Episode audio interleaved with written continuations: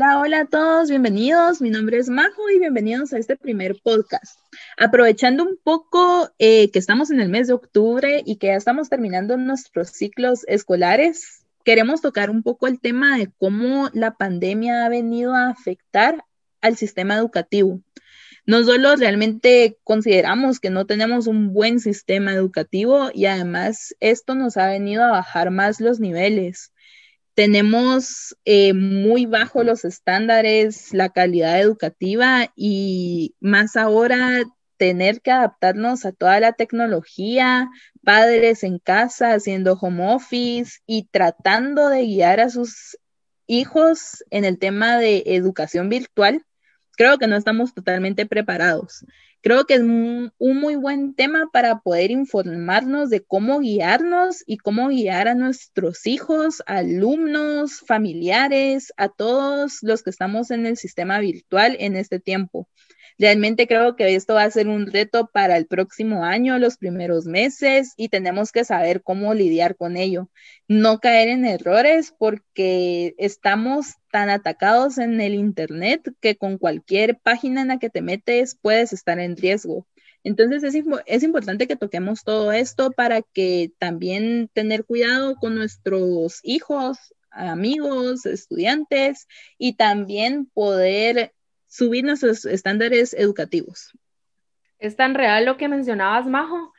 De igual manera, yo me, nos pusimos a investigar, ¿verdad? Para saber cómo ha afectado la pandemia en, en, nuestro país, en diversos países también, ¿verdad? Porque esto es algo que venía de, no nadie lo tenía previsto.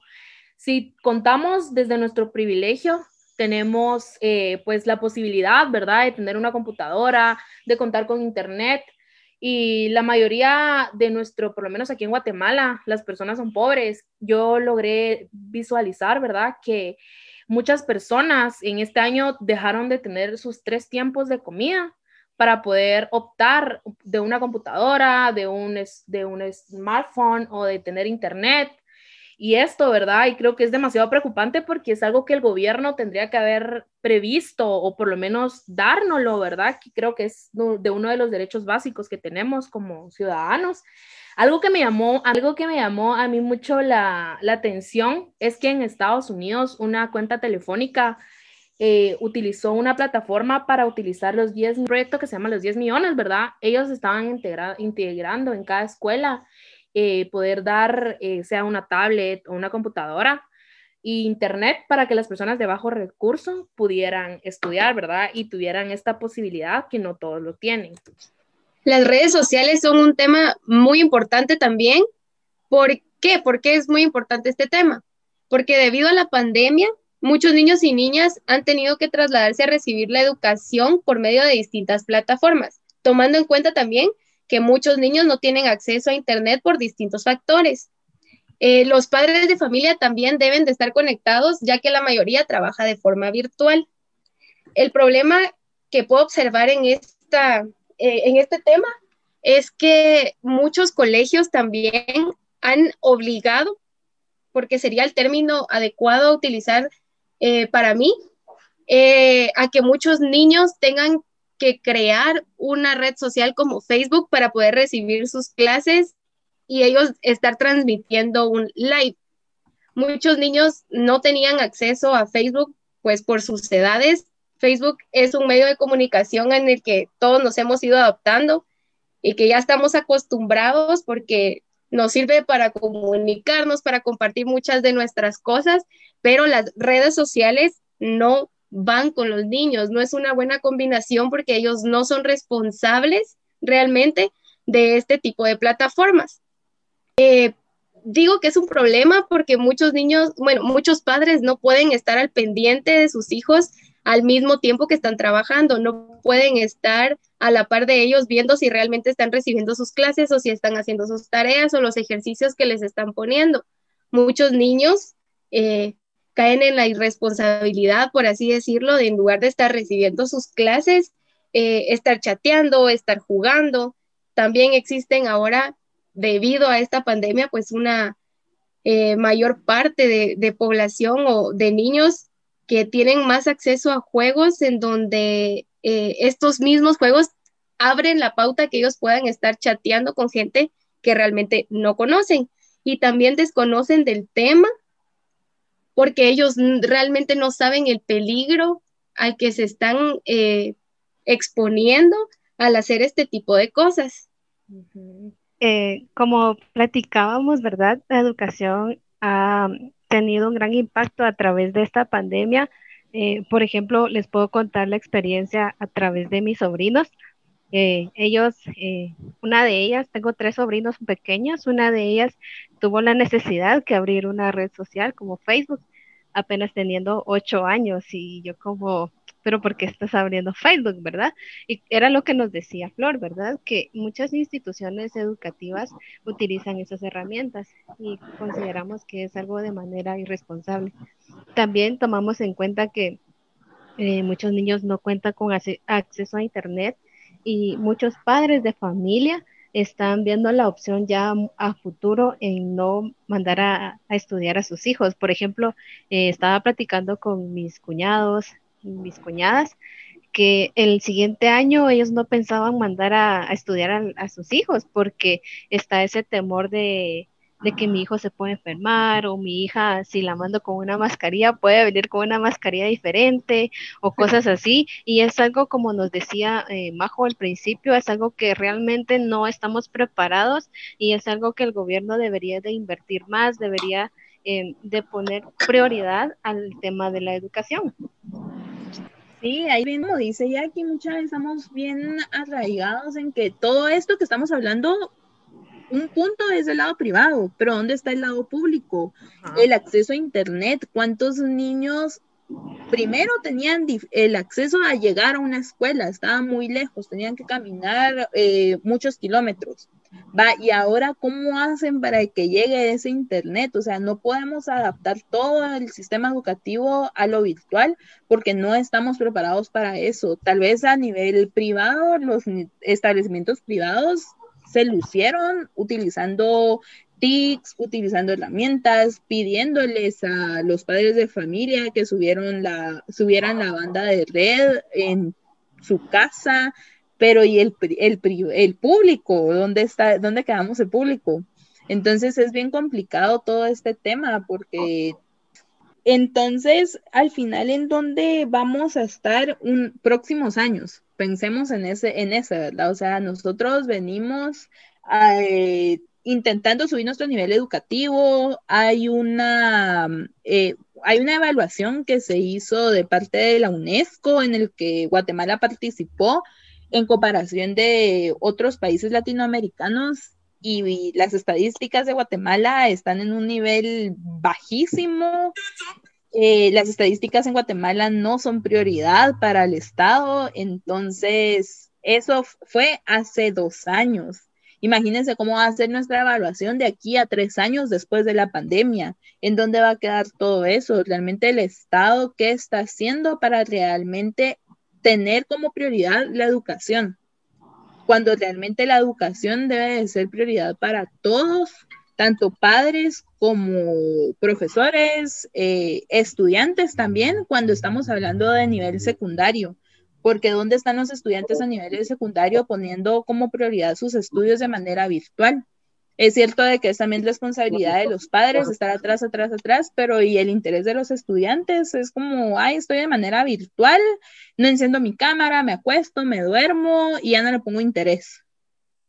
Sí, realmente como mencionabas, Majo, Muchas estamos viviendo en una época donde ninguna, ninguna considero, creo que estábamos preparadas, incluso también ninguno de los catedráticos universitarios o porque no, se trata tanto solo del, del, nivel primaria y nivel secundaria, ¿verdad? Y bachiller y todo eso, sino también hablemos sobre la universidad, porque también existe la universidad pública, ¿verdad? Que la, la de aquí en Guatemala es la San Carlos y considero que muchas personas que estudian en la San Carlos son, a veces no tienen el recurso, ¿verdad?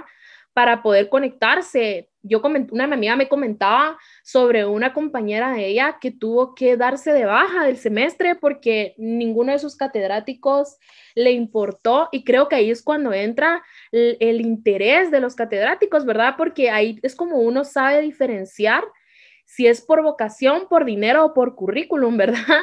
Entonces, yo una experiencia que tuve que ha sido una de las más nefastas que ha sido en esto que es la universidad virtual, ¿verdad? Que es algo que estamos viviendo la mayoría, la mayoría que tenemos el beneficio de, de estudiar y el privilegio, como lo comento. Yo tuve una catedrática que me impartió un curso que realmente era, se los prometo, que era alegar, gritar y no ayudar.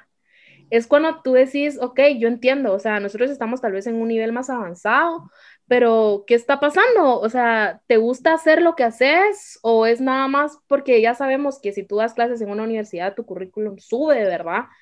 Entonces creo que es bien importante que se tome en cuenta porque lo que tú vas a impartir, lo tenés que impartir desde el amor, para que los niños o personas mm, eh, que ya tenemos el privilegio de estar en una universidad lo aprendamos y esta, esto de la pandemia mucha nos ha, nos ha deprimido a muchos, nos ha bajado nuestras expectativas, nos ha quitado las ganas. No sé cómo ha sido con ustedes, me imagino que ha sido igual.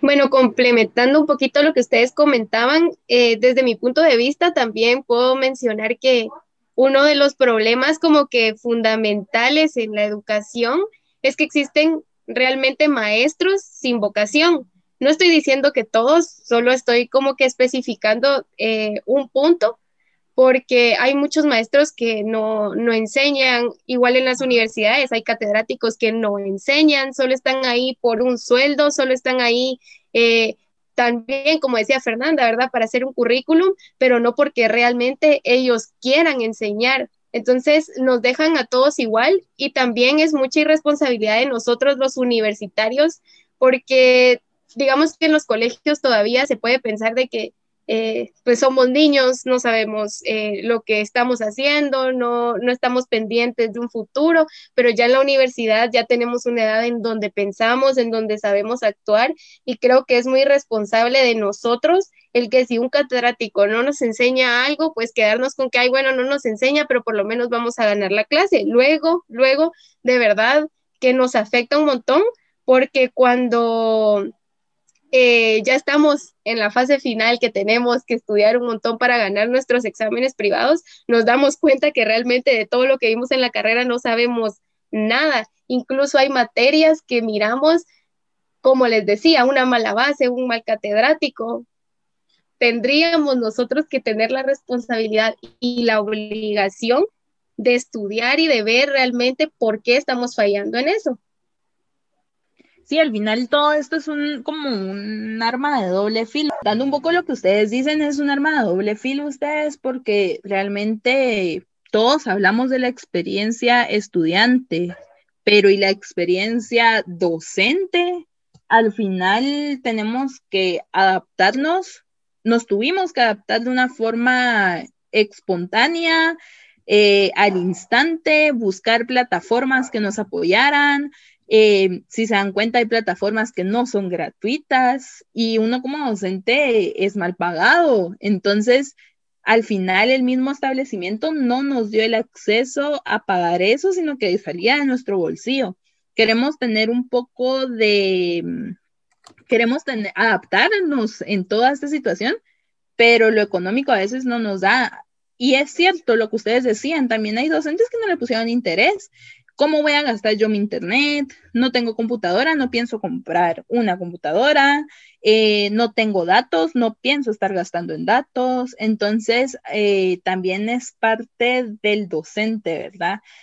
Tristemente, como les he comentado varias veces, eh, hay docentes que no son docentes de profesión, únicamente porque saben matemáticas, están dando el curso en bachillerato únicamente porque saben dibujar, están dando las artes plásticas, pero realmente no es que sean docentes de profesión. Entonces pierden la didáctica, pierden el dinamismo, el entusiasmo, el amor al arte al final, porque ¿dónde está toda esta intención de de verdad hacer que el alumno aprenda?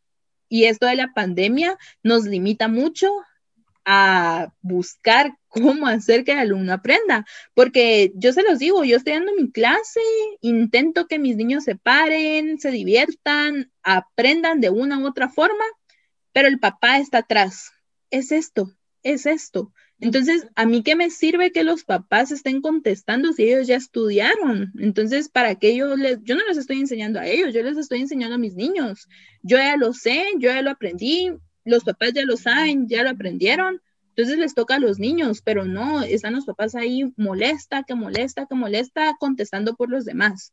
Entonces, la pandemia también hasta en eso nos afectó, en los papás por eso es de que ahora son más sobreprotectores, no tanto por el lidiar de que no se les pegue la enfermedad a los hijos, sino que también están ahí contestando, contestando. Entonces estamos creando mentes cerradas, mentes que no piensan, que todo quieren que se les haga. Entonces, ah, es todo un círculo vicioso el que no crezca la educación.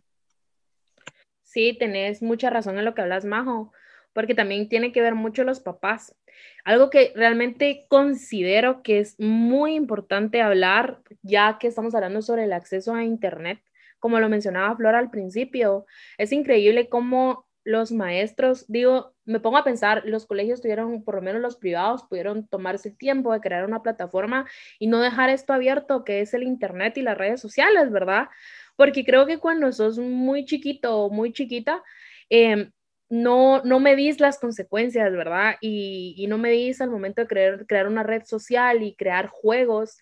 Eh, se ha visto muchos videos, muchas denuncias, donde por lo mismo de que estamos en este ocio, se podría decir, ¿verdad? Que es estar en nuestra casa cuidándonos sobre el COVID, crean estos juegos y empiezan a hablar con, con extraños, ¿verdad? Y es muy alarmante cómo los casos en sí hasta de pedofilia, ¿verdad? Eh, por culpa en sí también por la pandemia se ha extendido y se ha masificado, ¿verdad? Creo que todos tenemos experiencias con sobrinos, hermanos, e incluso si, si tú que nos estás escuchando tienes alguna experiencia con hijos, creo que nos entenderías, ¿verdad?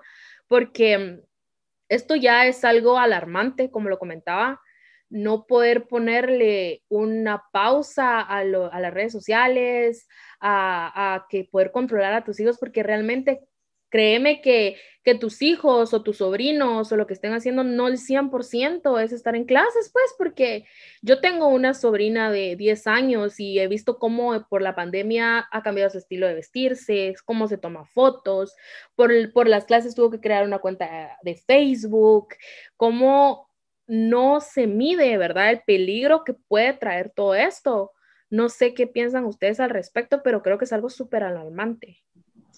Fíjate, Fer, que no solo el, peligro es por, por la pedofilia, como tú mencionabas, sino que también eh, hay gente realmente mala en redes sociales que empieza a tratar de manipular a los niños para que los niños también hagan cosas que no están bien, pero como nadie está ahí para decirles que eso no, no es bueno o no sé, ¿verdad? Siento que este tipo de personas ya está acostumbrada a saber cómo manipular a los niños y también debido a esto se han dado muchos secuestros, muchos robos. Sería interesante que nos compartieran también su experiencia como papás, como hermanos, docentes, como todos ustedes que nos están escuchando, ya saben, están nuestras redes sociales, Facebook, Instagram, correo. Escríbanos más adelante, escríbanos. Nosotros los vamos a estar leyendo para que nos cuenten su experiencia y compartan un poquito más sobre este tema, cómo a ustedes les ha afectado la pandemia a nivel educativo, cómo les ha afectado a nivel estudiantil, porque personalmente les digo, es muy cansado es, como estudiante estar cada día conectada frente a la computadora, agregado al trabajo, agregado lo que comentábamos anteriormente, los docentes, los catedráticos en la universidad, es lean, compartan y nada más, ¿verdad? La frustración, Majo, la frustración cabal, la frustración, el estar en un mismo espacio todo el día, de seis y media de la mañana que te levantas a medianoche que te dormís, todo el día en un mismo espacio. Es demasiado, es demasiado cansado. Compártanos un poco su experiencia. Queremos saber cómo les ha ido en este tema. Si tienen hijos, cómo les ha ido, cómo lo han lidiado, si tienen sobrinos o si son docentes, cómo han lidiado todo este tema de las TICs. Sí, queremos también que este podcast que nosotras estamos grabando sea algo bien ameno, ¿verdad? Que sea que ustedes estén sentaditas o sentaditos con su cafecito, escuchándonos y, y se sientan identificados, porque es lo que nosotros queremos hacer. Eh, nosotros creemos en este proyecto y en todo esto que estamos haciendo porque nos interesa, ¿verdad? Nos interesa saber sobre ustedes. No olviden escribirnos, queremos leerlos. Todo lo que nos manden va a ser anónimo por seguridad y todo, ¿verdad? Para que nosotras también lo podamos compartir y que y saber, ¿verdad? Que no somos las únicas que nos sentimos frustradas porque sí tiene sus lados positivos y sus lados negativos, no todo es negativo, pero cosas alarmantes que en ningún, ningún periódico, en ninguna red social te van a mencionar sobre las cosas negativas que tiene todo esto de Internet, ¿verdad? Porque ha sido un cambio drástico de un mes para otro. O sea, no lo, no lo teníamos preparado, no estábamos listos. Majo, ella da clases y pues entre pláticas nos ha contado sobre lo, lo complicado que es, ya no lo decía anteriormente, y es bien interesante escuchar cada, cosa que tiene uno por decir, ¿verdad? Saben, una de las ventajas ahorita es que los niños ya van a empezar, ya van a salir de vacaciones.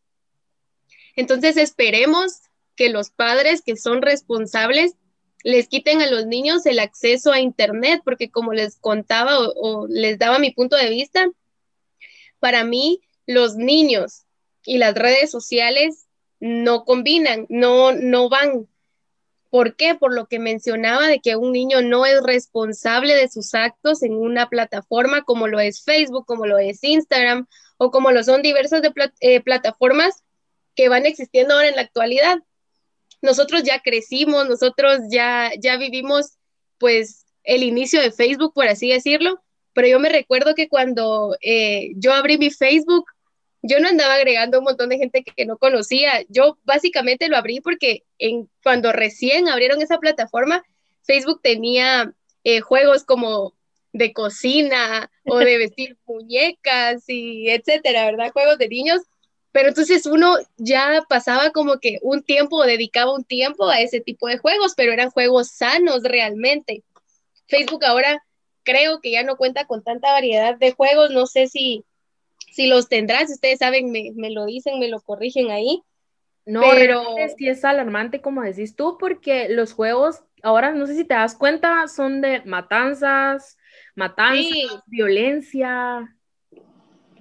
No, y saben algo, yo juego, pues, un juego que, que, pues, sí es de lo mismo, pero eh, también tiene como que acceso a chat. Yo me meto por jugar realmente.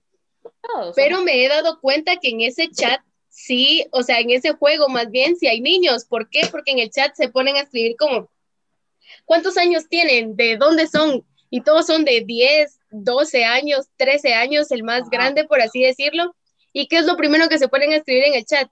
Busco novio, busco novia, agréguenme a WhatsApp, agréguenme a mi Facebook. Entonces, imagínense están agregando gente de otros países, están agregando gente que no saben si realmente son niños o si es un adulto atrás de ese supuesto niño. Entonces, ¿quién está ahí para decirles a ellos, mira, ese es un peligro? Además, ya que los niños tienen esta experiencia, si un padre de familia quiere venir a corregirlos en este momento y les dice, mira, corres peligro porque tal y tal cosa, los niños no lo creen porque ya han estado eh, con ese estilo de vida pues en lo que llevamos de pandemia, seis, siete meses. Y entonces creo que sí es bien importante que ahorita que los niños están de vacaciones, que los padres como que tomen cartas en el asunto, les quiten tablets, les quiten teléfonos. Es cierto, no podemos quitarle también a los niños una, eh, su recreación, por así decirlo, pero es que también en nuestros tiempos nosotros nos entreteníamos con muchísimas cosas más. Bueno, también porque no crecimos con tanta tecnología, pero aún así hay juegos muy sanos, hay juegos en los que los niños pueden entretenerse y no necesariamente con un teléfono o con una tablet todo el día en la mano.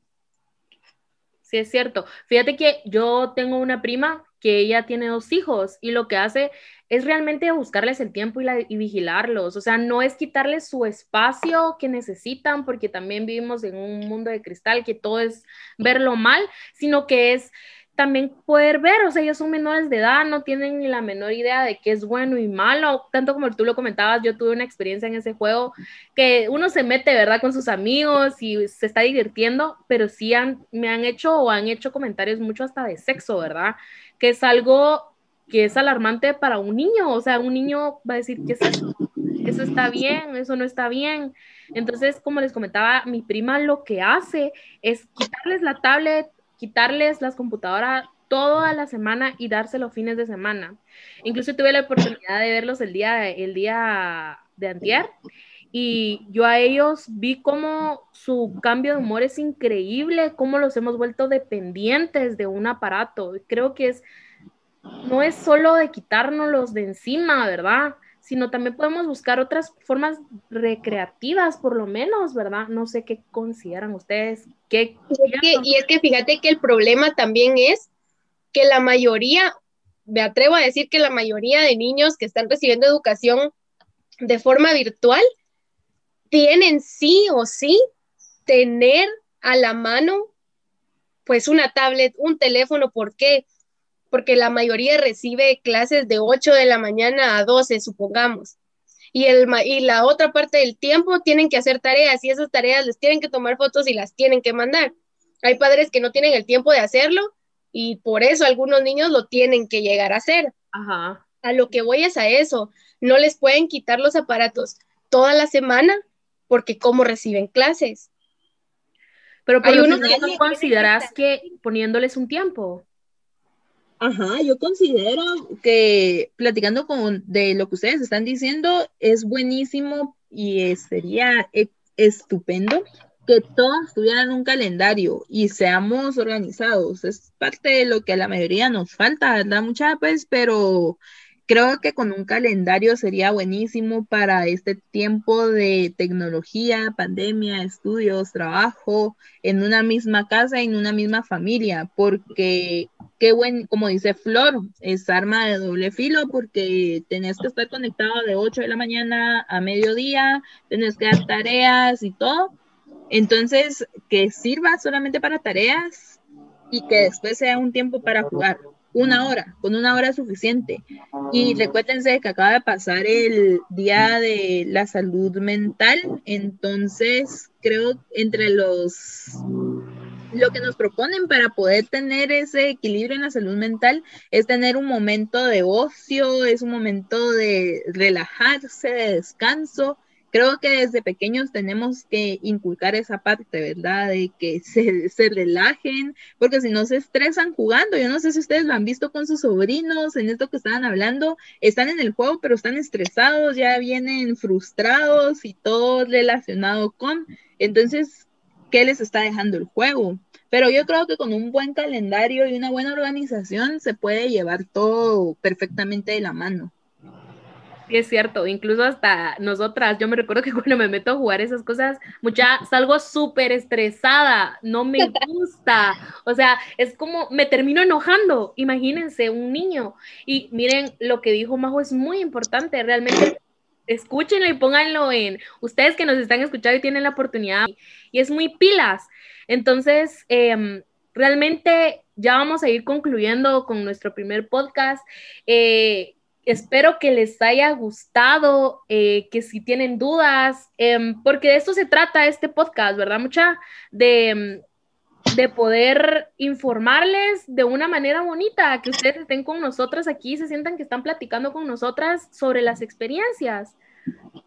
Así es ustedes, de verdad esperamos sus comentarios, esperamos que les haya gustado y hayan aprendido todo un poquito, ahí sí logran hacer un calendario para estas vacaciones, tomen foto y muéstrenos para que más personas se sumen a la idea y puedan también tener esa organización en su casa. Esperamos que les haya gustado. Bueno, ya para finalizar, usted si es padre de familia y nos está escuchando, recuerde de dedicarle tiempo a sus hijos, pero no cualquier tiempo, sino tiempo de calidad ¿Por qué? Porque como siempre se nos ha dicho en todos los ámbitos, los niños son el futuro del país, entonces eh, hay que dedicarle tiempo a nuestros hijos y pues gracias por estarnos escuchando. Si les gustó, pues sigan pendientes de nuestros próximos podcasts. Recuerden también que tenemos redes sociales en donde nos pueden ir a seguir y también comentar.